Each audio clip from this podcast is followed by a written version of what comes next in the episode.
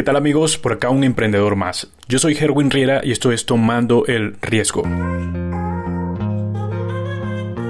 Estamos hoy con uno de los fundadores de Liftif, la primera empresa en la TAM dedicada a resolver problemas logísticos implementando tecnología. Nosotros ya hablamos en millones de entregas, eh, contamos con miles de conductores en América Latina, eso es algo para nosotros muy gratificante.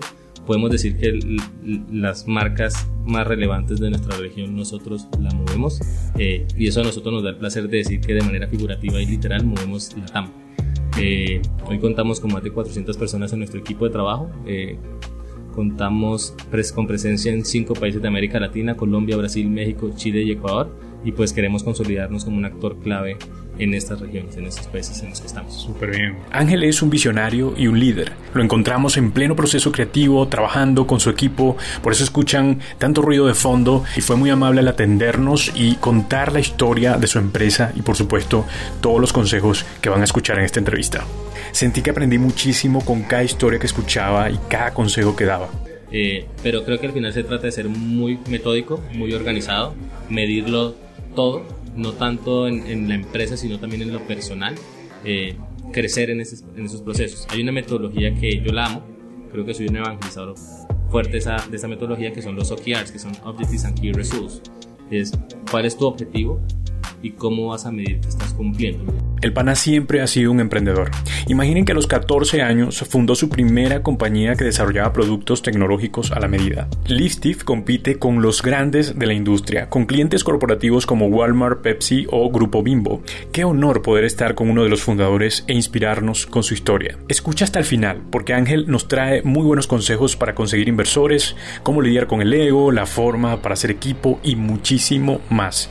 Algo que me gustó mucho en esta conversación y quiero compartirlo inmediatamente porque me parece que es muy valioso es sobre aquella frase que todos nos hacemos en algún momento. Para crear una empresa debemos conseguir un problema y resolverlo. Pero ¿cómo se consigue esa vaina si hay tantos problemas y tantas cosas que resolver? Bueno, Ángel nos reveló algo muy interesante y acá se lo compartimos. Ya. Yo creo que primero es entender qué te duele a ti, ¿sí? Creo que hay muchos emprendedores que yo, creo que fracasan porque buscan dolores que no les duelen, ¿sí? Entonces, ¿qué te duele a ti?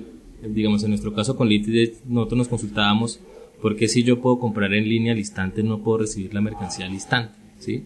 Hoy en día el e-commerce te permite entrar a una plataforma, ves algo que te gusta, raspas tu tarjeta y listo, ya es tuyo.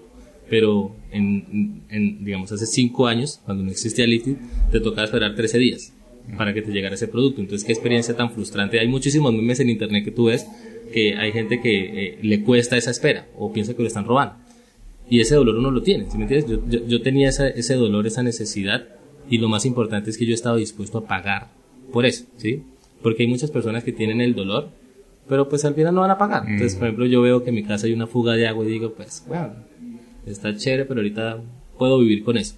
Entonces cuando uno entiende eh, eso, uno sufre ese dolor y uno dice yo pagaría, hazlo.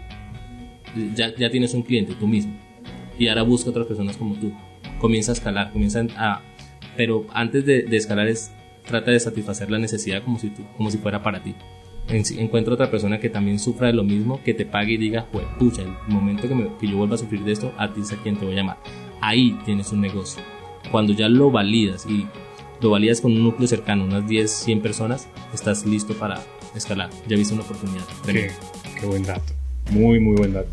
Recuerda que una gran forma de ayudarnos es dejando una calificación allí en Spotify. Vas a las estrellitas y nos colocas 5 estrellas. También puedes ir a Apple Podcast, dejar una reseña y también una calificación de estrellas. 5 por favor. Gracias. He escuchado varias entrevistas, o creo que varios, varios y varios programas en los que has estado, y te cuesta eh, identificarte, te cuesta decir quién soy. Has dicho que trabajas o que has trabajado de los 14 años, que has sido emprendedor de los 14 años, apasionado por la tecnología, desarrollador de varias startups, programador, pero en realidad, ¿qué es aquello en realidad que te apasiona o que te, te quita el sueño? Uy, yo creo que crear cosas grandes eh, y, y, yo creo que mis pasiones con el tiempo cada vez van evolucionando y cambiando, como que uno descubre cosas nuevas y le pica la curiosidad. Y de eso se trata de emprender, ¿sabes? Como de, de, hacer las cosas diferentes, de, que tú crees que algo puede cambiar o mejorar, pues hacer. Y principalmente yo lo aplico mucho en la vida personal. Yo digo que emprender más que crear empresas es la oportunidad de crearte a ti mismo. Y por eso mis pasiones yo creo que cambian a cada rato y hoy, si me preguntas hoy, mi pasión es crear equipo. Creo que al final más que crear empresas se trata de brindarle a las personas la oportunidad de demostrar de lo que son capaces y cuando haces eso y tienes un equipo con mucha actitud y mucha hambre, el crecimiento de tu empresa se vuelve orgánico. Eh, porque al final le das la oportunidad a gente tostada, gente loca, de, de usted es bueno en marketing, demuéstrelo. Usted es bueno en ventas, demuéstrelo. Usted es bueno desarrollando, demuéstrelo. Eh, y hoy mi pasión es esa, cómo, cómo creas equipos que al final te dan la oportunidad de crear grandes negocios o grandes empresas. Genial. ¿Y cómo, y, siempre habías tenido, eh, o tal vez la facilidad de, hacer equipo o has estado aprendiendo? no, yo creo que eso es un proceso de nunca parar. Eh, como yo al principio pensaba que por ser buen desarrollador eso bastaba. Eh, y, y, creo que en mis inicios mi pasión era crear tecnología, crear buena tecnología. Y luego con el tiempo, cuando comienzas a, a, crear empresa, a crear más equipo, te das cuenta que crear buena tecnología en equipo no es tan fácil. Y al final la labor de un líder es entender cuáles son las capacidades de tu equipo y cómo las le sacas provecho, cómo las fortaleces eh, y cómo agradeces eh, el avance. Eh, y pues en ese proceso de crecimiento no fue tan fácil para mí. creo que tenía problemas grandes de ego y en el proceso de crecimiento uno le cuesta un poco y al final o te moldeas o te mueres. Porque es algo muy similar a las startups. Yo tengo un dicho y es crecer, crecer o morir. Y no solo aplica en las ventas, no solo aplica en el crecimiento, sino aplica en ti como, como fundador, aplica en ti como líder y creo que me falta mucho para mejorar como líder, eh, pero pues de eso se trata, le doy mi máximo esfuerzo para, para mejorar. Buenísimo. ¿Y qué, qué dicen que has escuchado de ti? Eres un buen... Eh, creo que de eso se trata mucho de escuchar y de, y de confiar. Eh, a veces uno tiene las expectativas tan altas y olvida agradecer por el avance. Eso es una de las cosas que aprendí en mi proceso de crecimiento. Yo digo hoy es gratitud por el avance y seguir trabajando duro por el futuro. Eh, y pues se trata de escuchar a las personas, escucharlas muchísimo, más que decirles qué hacer es escuchar en dónde están y hacia dónde se quieren dirigir, cómo las apoyas. Eh, y pues hasta ahora he escuchado buen feedback. Eh, creo que una de las cosas que más me dan satisfacción es ver en las personas que se han convertido. Eh, por ejemplo, en Lifted he tenido la oportunidad de crear mi equipo de producto, de encontrar personas con muchísimo talento. Tengo una chica que justo le acaba de dar like a una publicación porque se está formando como product manager. Ella empezó en la empresa como la persona que sea pricing, la persona que hacía precios. Eh, y era el asistente de alguien del equipo comercial. Yo dije, esta niña tiene un potencial tremendo.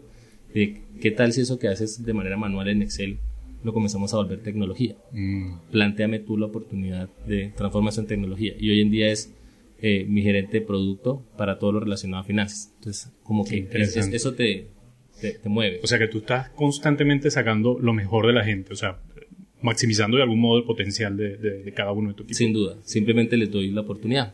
Tengo una historia muy particular, no sé si nos doy tiempo para contarla, eh, con una empresa que se llama Conlar, que yo tengo, que es para tiendas de bar.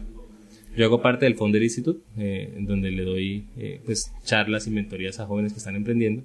Y un día me escribe uno de ellos y me dice, venga, yo quiero hablar con usted porque yo estoy montando una plataforma para tiendas de barrio, pero me ha sido muy difícil crear tecnología. Me reuní con él y me gustó muchísimo lo que estaba haciendo. Le dije, men, lo que tú estás haciendo yo lo estoy haciendo con tecnología, lo que te, te falta yo lo tengo y lo que a mí me falta tú lo tienes, reunámonos. Y por cosas de la vida a mí se me olvidó responderle al muchacho. Eh, y él me mandó un WhatsApp, me contaba un poquito como su expectativa, se me olvidó no le respondí. Al día siguiente me volvió a escribir y me decía, dame la oportunidad, no me pagues un salario, no me des acciones, solo dame la oportunidad. Se me olvidó volverle a responder. Luego el man me ha mandado un PDF de 10 páginas donde describía cómo él veía la visión, cómo veía el mercado y yo decía, joder, pucha, esta man la tiene muy clara. Me puse a trabajar con el loco. Hoy la compañía está facturando mil millones de pesos. Eh, somos un equipo de 25 personas y es un pelado que tiene 19 años. Dios mío. Es un crack, es un crack. Y, a eso me refiero, como que cuando uno le da la oportunidad a las personas de demostrar de lo que pueden ser capaz y les y les demuestras y les, les guías que pueden, como más que decirles qué tienen que hacer, es ponerles retos que ellos creen que no son capaces, pero tú les dices que sí son capaces, lo logran y eso es muy satisfactorio en un proceso de crecimiento tanto personal como profesional. Y me imagino que tú has sido un punto clave para muchas personas que tal vez estaban un poco perdidos en, su pasión y tú los encaminaste de algún modo. Creo que he tratado, de eso se trata, yo creo que se trata de rodearte de personas en las que te quieras convertir. Eh, creo que me he vuelto un modelo, pero al final he seguido a modelos. Eh, y eso es lo bonito mucho del ecosistema de las startups, que no solo se trata del que tenga una gran compañía, sino el que comparte lo poco lo mucho que ha logrado. Eh, y uno de los principales consejos que yo doy es búscate un advisor, ¿sí? búscate un consejero alguien que, de pronto haya pasado por algo que tú apenas estés empezando. Y eso ayuda muchísimo en el proceso de crecimiento. Separar el ego de yo soy el mejor y yo soy... Es, es muy difícil crecer solo. De hecho, yo diría que es imposible. Eh, y pues se trata de rodearte de personas y eso mismo que te enseñan a ti, tú también transmitirlo y compartirlo. Vamos a hablar de, de, de. Bueno, no sé, es que no sé cuántas empresas tienes tú, Dios mío. Creo que tengo más empresas que ropa. sí, ya veo. Pero bueno, eh, hablemos de Lifted. Es cofundador de una, una de las empresas que para mí de verdad eh, me sentí orgulloso porque es una empresa sumamente interesante para, para Colombia. Eh, en lo práctico, ¿qué es Lifted y cómo funciona? Lifted es una plataforma o una empresa que ayuda eh, a pequeñas o, grandes negocios hacer entregas inmediatas. Imagínate que tú vendes ropa y quieres que tus clientes reciban la mercancía ese mismo día. Prácticamente tú entras a un, una plataforma tecnológica, simplemente depositas la orden y en cuestión de minutos tienes un conductor que va y recoge la mercancía y la entrega con la mejor experiencia de servicio. A eso nos dedicamos en Lifted de cara hacia el que genera la carga.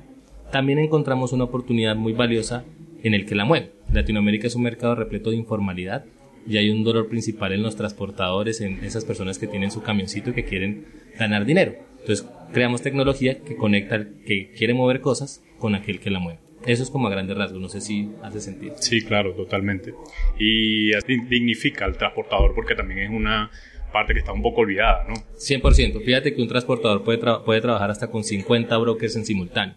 Entonces tú a veces ves un camión de una gran empresa y te dices, uy, tiene muchos camiones. Pero en la realidad ese camión es de la empresa, es del conductor que está manejando ese camión, que se esfuerza todos los días y a veces se casa con una y, esas empresas le pagan por poner su logo atrás. Entonces nosotros con tecnología, ¿qué hicimos? ¿Cuánto se quiere ganar una van al mes?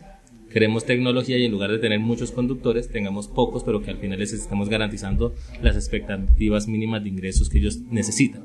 Y eso al final en que se convierte en un conductor que es feliz, en un conductor que está creciendo, en un conductor que al final es quien entrega tu producto. Entonces si él está feliz, pues la entrega va a salir muy bien. Eh, y pues se trata mucho de dignificarlo, como tú mencionas. Hoy para nosotros es muy gratificante ver que hay conductores que ya comienzan a comprarse su otro camioncito, ya tienen tres, cuatro camioncitos y comienzan a crear su empresa. Súper bien. Y, y si tengo entendido que comenzaron en tu apartamento. Literal. Sí. Eh, con, sin escritorio, sin mucho sin protocolo, nada. sin nada. Sin conductores. Wow, sin conductores, sin, sin, nada. ¿Cómo, ¿Cómo fue esa experiencia? Yo, yo creo en algo que se llama el, el, el MVP y hay algo que no sé si conocen el término. MVP, no. Mínimo producto viable, que es lo mínimo que yo puedo hacer para comenzar a vender. Okay. En Latinoamérica, por ejemplo, hay muchos fundadores que quieren hacer mucha tecnología para lanzar. Yo no creo eso. Yo, ¿qué, qué es lo mínimo? Mm. Ah, no, yo creo que con un WhatsApp y una página web puedo vender. Perfecto, con eso es suficiente. Wow. Y hay un concepto más profundo que es el MVT, que es Mínimo Viable Test, que es lo mínimo que yo puedo probar. Entonces, cuando nosotros hacemos eso, eh, yo lanzo el producto al mercado, comunico la oferta de valor, a pesar de que no tenga nada para cumplir. ¿sí? A ver, ¿quién dice me interesa? Entonces, cuando Lifted, yo, yo tengo este dolor, ¿qué pasa si yo pongo una página web? El, eh, promuevo la oferta de valor de eh, un vehículo al instante y le meto 10 dólares en Facebook. ¿Qué pasará? Por sorpresa de nosotros, resulta y pasa que ese dolor lo tienen muchos. A los 5 minutos sonó el mensajito de que nos estaban pidiendo un vehículo. Alguien dijo, necesito una mudanza y un acarreo en este preciso momento. Yo estaba con mi socio en el apartamento, nos miramos por la terraza y por cosas de la vida había un transportador informal que en su carro decía, hacemos acarreos. Wow. Me miré con él así, literal, lo miré sí. y los dos entendimos. Mi socio bajó corriendo por el ascensor, se subió al carro y nada más me hizo así como, estamos listos. Me mandó el location por WhatsApp. Eso fue lo que yo le mandé al cliente. Qué brutal. Y logramos cumplir esa oferta de valor. El cliente pudo mover su mercancía en los tiempos que él lo necesitaba, al costo que él lo necesitaba. Y ahí dijimos, creemos tecnología para crecer, no creemos tecnología para probar. Claro. Y escuché que fueron creciendo y tenían como 200 acarreos diarios, algo así. Nosotros nacemos bajo el B2C, que es el Business to Customer, uh -huh. para personas naturales, personas como nosotros. Eh, y partíamos de la premisa de las empresas no lo hacen porque no quieren, y en la realidad no lo hacen porque es difícil. No, es que esta empresa grandota no me entrega al mí al día siguiente porque prefieren ahorrarse plata y no entregarme a mí. Y en la realidad no es así, todas tienen ese interés de entregarte rápido. Entonces nosotros empezamos como una empresa enfocada hacia las personas que querían hacer mudanzas y acarreos bajo demanda. Pero pues una mudanza y un acarreo tú no lo haces todos los meses. Si acaso te mudas dos veces al año. Y eso. Entonces se vuelve un negocio difícil de escalar porque siempre tienes que estar consiguiendo nuevos clientes. No hay recurrencia. ¿sí? Entonces comenzamos a entender que de pronto hacia el B2B sí podía, sí podía existir. éramos una compañía de cerca de 200 entregas eh, al día eh, y de la nada se nos dio una oportunidad que para mí es de mucho valor en la vida, eh, de mucho aprendizaje. Uno de nuestros principales clientes, que Home Center, abrió un proceso de aceleración en donde buscaban empresas que les ayudaran a resolver ese problema de entregar de manera inmediata. Nosotros aplicamos y pasamos y nos dicen, tengan nuestra mejor tienda, la que más entregas tienen, y a partir de mañana ustedes la van a operar. Pasamos de ser una compañía que hacía 200 entregas al día a ser una compañía que pasaba a hacer 2.000, 20.000 entregas al día. No teníamos los vehículos, la tecnología, todo lo teníamos que hacer a mano. Tengo una foto de mi socio con el ojo morado, del agotamiento que me decía, men, hay que crear algo para resolver esto a SAP. Ese fue un poquito el proceso como de, de crecimiento de 200 a 20.000 entregas de un día para otro ya habían arreglado, digamos, de tener tan pocos acarreos a pasar a 20.000, ¿ya tenían algo preparado para eso? No necesariamente, sí teníamos unas planificaciones financieras, pero bajo el modelo de negocio del B2C, el, de ah, las personas. Eh, por lo general yo acostumbro a tener modelos financieros a tres meses. En tres meses el negocio puede cambiar del cielo a la tierra. ¿sí? Yo no creo modelos financieros de cinco años, que es lo que normalmente existe. Son tres meses. Eh, y en los siguientes tres meses, cuando pasamos a Home Center, todo el módulo de negocio literal cambió. ¿sí? Porque ya no era una persona, tú tenías que buscar una persona que hiciera una mudanza, ahora tenías que traer un cliente que te generara 100.000 entregas. ¿sí? El modelo de negocio cambia al instante, la planificación cambia al instante y tus objetivos de crecimiento cambian al instante. Pero pues al final fue un cambio que te mostró que había un mercado mucho más grande, que había la oportunidad de un mayor crecimiento y un crecimiento más rápido y por ende la oportunidad de levantar capital para acelerar ese proceso. ¿Parecido a Amazon o mucho más ambicioso? Eh, parecido a Amazon, pero más que eh, crear nosotros una plataforma para vender, es brindarle la plataforma a cualquiera para que pueda brindar experiencias de servicio como si fuera un Amazon.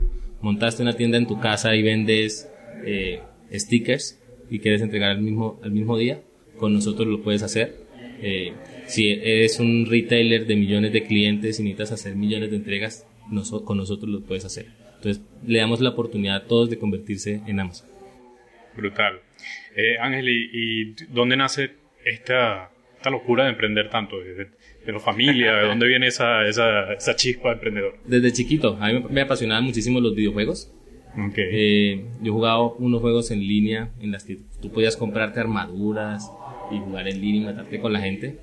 Y yo decía, pucha, yo quiero ser como ese man. O sea, el administrador, el dueño del juego que se conectaba ya era la sensación y vendía armaduras y regalaba armaduras y, era el, epicentro. Y yo veía que eran 3.000 personas jugando el juego, eh, un solo administrador. Tenía 14 años, pero pues ya sabía matemática básica. Yo decía, venga, si este man vende mil armaduras al día, se hace tanta plata. No, acá hay algo interesante. Entonces yo más que jugar, yo quería ser él y me picó el bichito de la curiosidad, así que comencé a investigar y eso me llevó a la programación. De quiere vender, tiene que modificar tal cosa. Y comenzó a curiosarme, me gustó muchísimo la programación. Eh, más que programar es verlo en, verlo correr, como es, eso que está ahí, que miles de personas lo están utilizando, eso tú lo hiciste. Eh, y comencé a crear aplicaciones. Creé mi primera empresa a los 14 años, básicamente era crear aplicaciones y websites para gente. Y ahí me di cuenta que pues si tenía la capacidad de hacer las ideas de otros, ¿por qué no las mías? ¿Sí?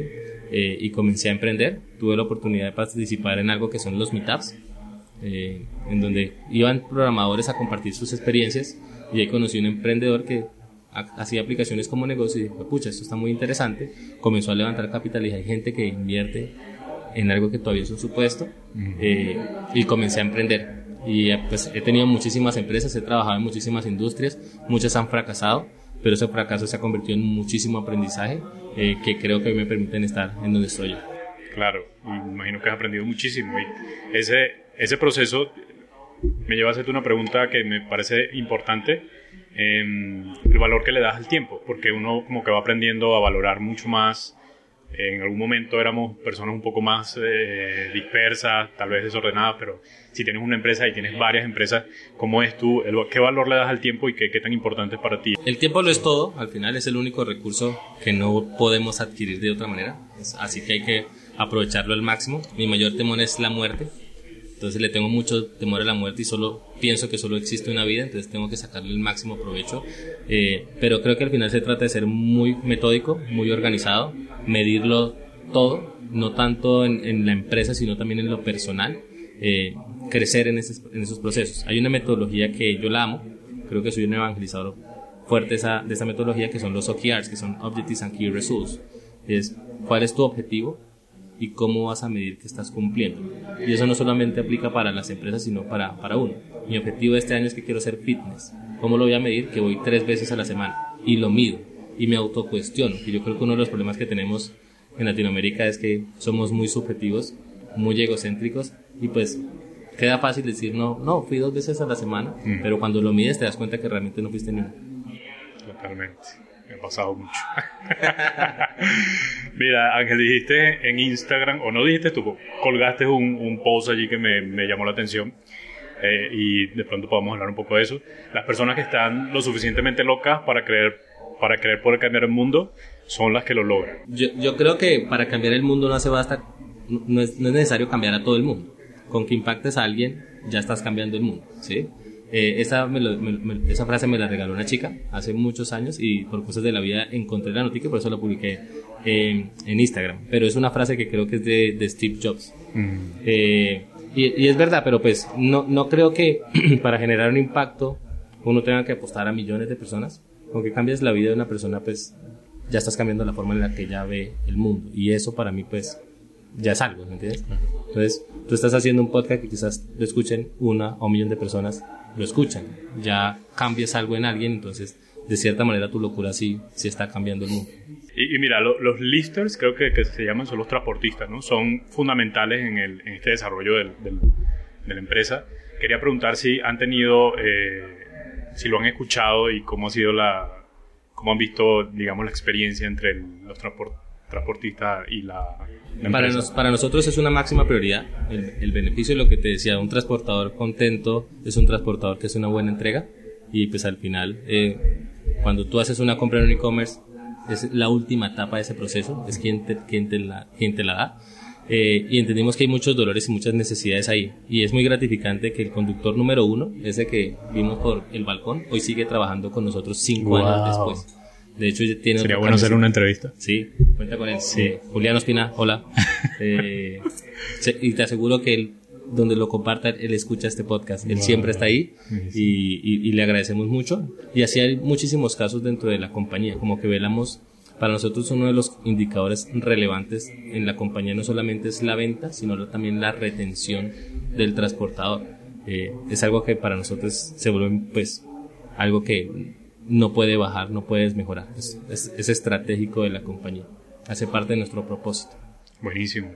Y el año, el año pasado creo tuvieron una inversión eh, liderada por Cambridge Capital, una firma de inversión privada enfocada en invertir en logística. ¿En qué se debe enfocar una startup como la de ustedes para llamar la atención de los inversionistas? Varía en las, en las diferentes etapas. Cuando tú estás iniciando, estás en el, en, en el seed o en el pre-seed, que al final se trata mucho de visión se trata mucho de capacidad de ejecutar rápido, de construir equipo, eh, y luego ya pasas a las ventas. Ya tienes que mostrar que logras vender y escalar tu negocio. Y ya en la etapa en la que nosotros estamos, ya el, interés de los inversionistas no es que crezcas, no es que vendas, es que sea sostenible. Entonces hay algo que se llama los unit economics, que es cuánta plata tú metes para atraer a un cliente, esa plata cuánto te retorna y en el, en el tiempo eso cuánto se transforma en, en rentabilidad o en evita. Entonces ya en esa etapa los inversionistas miran mucho es que crezcas y que esos unit economics cada vez mejores. Es como decir vender más y mejor. Si antes te demorabas dos meses cerrando un cliente, ciérralo en dos días. Mm. Eso es lo que buscan los inversionistas y a medida que vas pasando en las diferentes etapas de crecimiento, pues tendrán otros intereses particulares. Buenísimo. Em, si pudieras darnos, Ángel, tres consejos para quienes estamos iniciando, buscando una idea para crear nuestra empresa y, crecer, ¿cuáles serían? El primero es que lo único que hace falta para hacer cosas grandes es querer. Yo digo que se requiere el mismo esfuerzo hacer soñar en grande que soñar en pequeño, así que apuesten a soñar en grande. El segundo es mucha gratitud por el avance y seguir trabajando duro por el futuro, no, no apegarse al ego, eh, valorar lo mínimo, lo que, eh, si, que compraste una mesa para tu oficina, disfrútalo, valora el esfuerzo que te, que te costó conseguirla y enfócate mucho en, en, en, los números para crecer. Y el tercero, eh, aterriza todo en datos. ¿sí? Ponte objetivos, metas claras, medibles y transmite ese contexto con muchísima claridad a tu equipo. No se trata de bajar decisiones, quiero hacer esto así que háganlo porque me da la gana, sino queremos llegar a la luna y para eso necesitamos construir el mejor misil del mundo y lo vamos a medir de esta manera. Y eso está muy acompañado con, con, planificación financiera. Creo que uno confunde mucho la contabilidad con la planificación financiera. La contabilidad es llevar el día a día de tu negocio. La planificación financiera es hacia dónde se debe dirigir tu negocio para que esa idea que suena bonita te mantenga. Eh, y creo que si tienes eso, el crecimiento se va a dar orgánico. Buenísimo. Creo que hablabas, has hablado muchas veces de, del ego. ¿Qué, tan, qué, tan, ¿Qué tanto te ha, si pudiera contarnos, te ha perjudicado eh, en tu vida de empresario el ego? Bastante, yo creo que es algo que nos pasa mucho los latinos y, es algo que pues uno nunca va a dejar de tener ego. Eh, ahí está el positivo y está el negativo. Eh, lo menciono porque yo tuve un proceso de, algo que se llama burnout, que es como que te quemas. En mi proceso de crecimiento, una de las compañías crecimos tan rápido que llegaba al punto que yo presionaba y presionaba y presionaba y presionaba eh, estamos en 99, ¿qué pasa para el 1? En lugar de decir, pucha, gracias por el 99. Eh, y eso me quemó, me alejó muchísimo de las personas que, que, quería, que valoraba. Eh, y fue un proceso de aprendizaje difícil. Como que no fue hasta que me estrellé que lo noté, a pesar de que me lo avisaron. Y me recomendaron un libro muy bueno que se llama El ego es el enemigo. Y lo recomiendo muchísimo. y hablo mucho de eso porque cada vez que hablo con empresarios me doy cuenta de que eso abunda muchísimo, ¿me entiendes? Como que yo soy el mejor, eh, y pues he visto a muchas personas fracasar por eso. Claro, y me imagino que se eh, puede maltratar a muchos del equipo también. Exactamente, exactamente. Siento que yo lo hice en mi proceso de crecimiento eh, y es algo que trato de compensar en mi, en, mi aprendizaje. Claro. Eh, entonces, me decías hace unos, unos minutos ya que uno puede vivir de su pasión y es lo que tú estás buscando actualmente. cuéntanos de eso un poco para, para ya ir cerrando. Sí, eh, ahorita estoy lanzando una plataforma nueva que se llama Biu, que es Sé y, parte del propósito es que yo creo que uno puede vivir de lo que le apasiona. Yo creo que he tenido la fortuna y el privilegio de vivir de lo que me apasiona, que es crear empresas, crear equipos, programar, eh, y creo que estamos en un momento de la humanidad donde cualquiera lo puede hacer. Donde hoy tú te das cuenta que antes las redes sociales eran para compartir con amigos y cada vez más personas pueden captar audiencias grandes por viajar, por comer, por hacer podcast, y esas personas te pueden patrocinar esos placeres, esas pasiones. Y en View pues estamos lanzando la plataforma que te ayuda a monetizar por ser tú, por, por, por compartir eso en lo que eres bueno, en eso que eh, te apasiona tanto que se te olvidan las horas y estás trabajando de día y de noche y, eh, y hay personas que pueden llegar a valorar eso. Eso es View. Buenísimo. Creo que hasta ahora nos has dado muy buenos eh, consejos. hemos aprendido algunas cosas muy interesantes de lo que tú has hecho, de tu vida y tu experiencia. Quiero preguntar ¿Cuán importante es el papel de las tecnologías como las tuyas para el país, para Colombia, para lo que está pasando, lo que se está viviendo aquí en Colombia, eh, sobre todo en temas tan puntuales como el que tiene Lyft? Yo creo que son muy relevantes. Yo creo que para nadie es un secreto que estamos en la era de la información, eh, donde el principal recurso, además del tiempo, también es, es, es la data y cómo con tecnología la optimizas, cómo le sacas un máximo provecho. Y yo creo que estamos viviendo un Big Bang pero no del universo, sino de la mente humana. Y la tecnología es un habilitador de cambio en absolutamente todas las industrias. Entonces, eh, creo que se trata de, de, ser el primero en hacerlo, de, de, apostarle y creer en ello, porque pues al final está pasando. ¿sí? Creo que la pandemia eh, aceleró algo que ya estábamos viviendo, solamente que por ejemplo en Latinoamérica pensábamos que no iba a pasar. Pero cuando te das cuenta, en todas las industrias está sucediendo y creo que es muy relevante comenzar a generar ese cambio no solamente de tecnología, sino sobre todo cultural. Preparar a las personas, cómo preparas al transportador, cómo preparas a las tiendas, de algo que uno ve tan lejos pero que en la realidad está pasando muy rápido. Así es. Eh, bueno Ángel, muchas gracias por, por acompañarnos, por tu tiempo, yo sé que eres una persona muy ocupada. que puedes recomendarle a esa persona que está escuchando o viendo y que está a punto de tomar una decisión para crear su, su empresa? Yo creo que lo primero es, yo digo algo y es que para mí el Internet es un igualador de oportunidades y parte de la premisa de que todos somos iguales. Eh, no hay nadie superior o inferior al otro. Entonces, si yo puedo, tú puedes. ¿sí? Entonces, lo único que hace falta es querer y lanzarse. Esa es la principal recomendación, perder el miedo. Eh, que al final lo único que puedes perder es el tiempo, pero que se transforma en aprendizaje. Láncense, experimenten, aprendan, disfruten del proceso. Emprender es difícil, pero también es muy, muy gratificante. Y creo que estamos en un momento único en América Latina, en donde literal emprender es muy viable por donde quiera que lo veas, en cualquier cosa. Vender empanadas en la calle puede ser un negocio titánico si le dedicas el esfuerzo, la pasión y la dedicación eh, y lo piensas en grande. Entonces es simplemente eso, arriesguense, eh, apuéstenle y ah, sobre todo crean en sí mismos. Ángel, muchas gracias por tu tiempo y gracias por, por estar acá. No, a ustedes por la invitación y lo que pueda ayudar, muchísimo gusto. Bien, una vez más, gracias por acompañarnos. Recuerden que pueden calificarnos a través de Spotify o Apple Podcast. Les dejo también nuestra página web para que vayan y se puedan enterar de todo lo que hacemos www.tomandoelriesgo.com. Adiós.